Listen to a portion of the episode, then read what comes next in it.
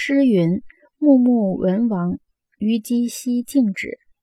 为人君，止于仁；为人臣，止于敬；为人子，止于孝；为人父，止于慈；与国人交，止于信。”此处的诗指的是《诗经·大雅·文王》。穆穆文王，穆穆在这里是深远之意，指仪表端庄。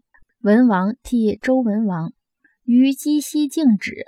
就是恭敬的以至善为人生目的。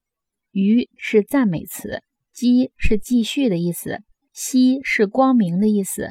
止原诗是语助词，没有实意，连起来的意思就是《诗经·大雅·文王》说周文王仪表端庄，不断的彰明德性，恭敬的以至善为他的人生目的，为人君主的以仁义为人生目的，为人臣子的。以恭敬为人生目的，为人儿女的以孝顺为人生目的，为人父亲的以慈爱为人生目的，与国民相交以诚信为人生目的。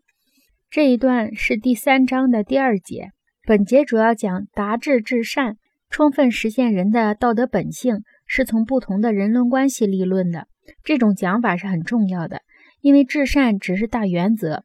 在实践的过程中，人伦关系是需要考虑的重要因素。人的社会身份有许多种，一般儒家经典讲五伦：君臣、父子、兄弟、夫妇和朋友。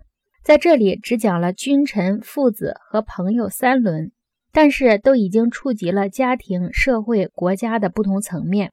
每个人如果能实现他在不同层面上的道德责任，便已经是实现自己的道德的本性。